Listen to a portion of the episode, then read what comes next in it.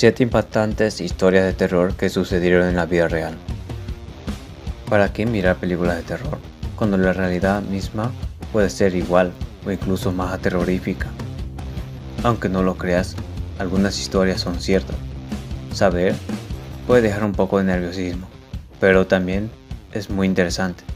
Si quieres conocer algunas historias de terror que sucedieron en la vida real, acompáñame. Número 7 el hombre que intentó salvar a Lincoln. Aunque sabemos exactamente qué pasó cuando Abraham Lincoln fue asesinado, y también conocemos el nombre del asesino, poco se sabe del hombre que intentó salvar al presidente.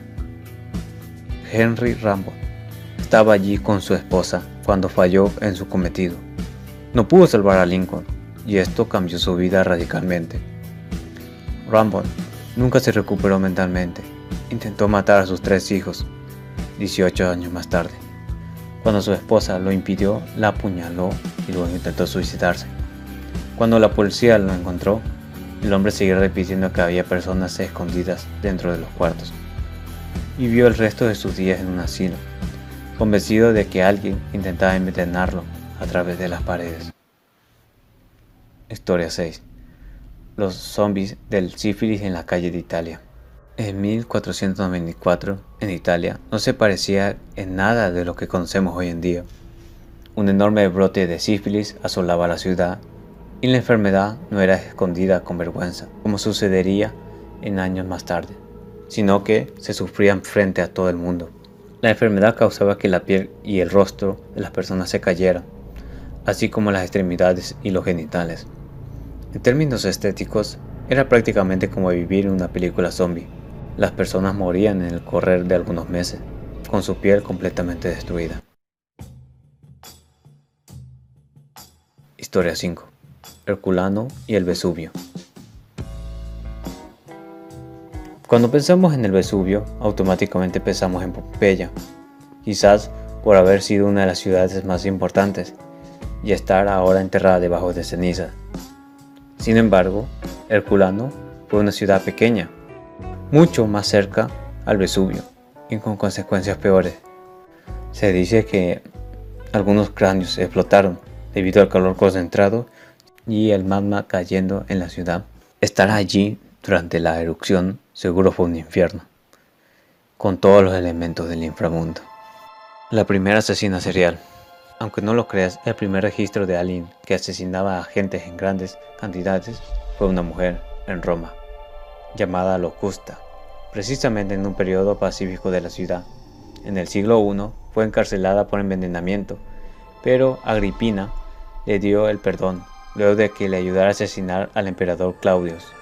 Lo mismo sucedió después con Nerón, quien además le dio un sitio para enseñar sus artes y convertirse en profesora.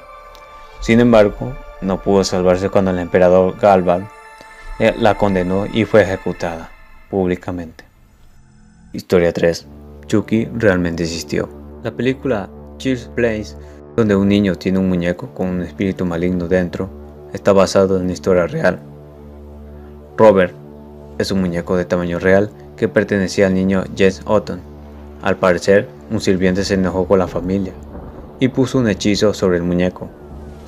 El niño comenzó a hablar con él y, para sorpresa de todos, recibía respuesta. Sin embargo, Pocos creyeron que Jens contaba sobre que el muñeco movía objetos.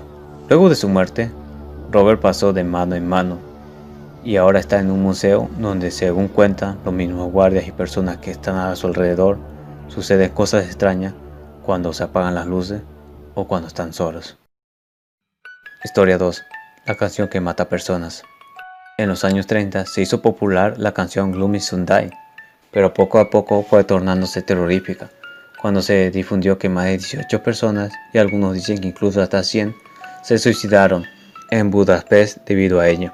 Hungría siempre tuvo altas tasas de suicidio, y la canción era tan popular que no resultaba extraño que un suicida la estuviera escuchando. Además, la letra depresiva no ayudaba demasiado para mejorar el humor. Sin embargo, hubo un suicidio real por ella. El creador de la canción se suicidó luego de que su único éxito fuera culpado de estas calamidades. Historia 1. Los alpinistas desaparecidos. En 1959, un grupo de amigos se dirigían a hacer alpinismo y acamparon en Rusia.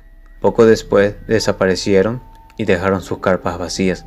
Cuando los cuerpos se encontraron, llevaban poca ropa, tenían heridas internas y el cuerpo teñido de naranja. No había señales de lucha, aunque algunos de ellos les faltaba la lengua y los ojos y otras partes de su cuerpo. Hasta el día de hoy no hay información sobre qué pudo haberle sucedido, aunque las teorías vuelan en este caso.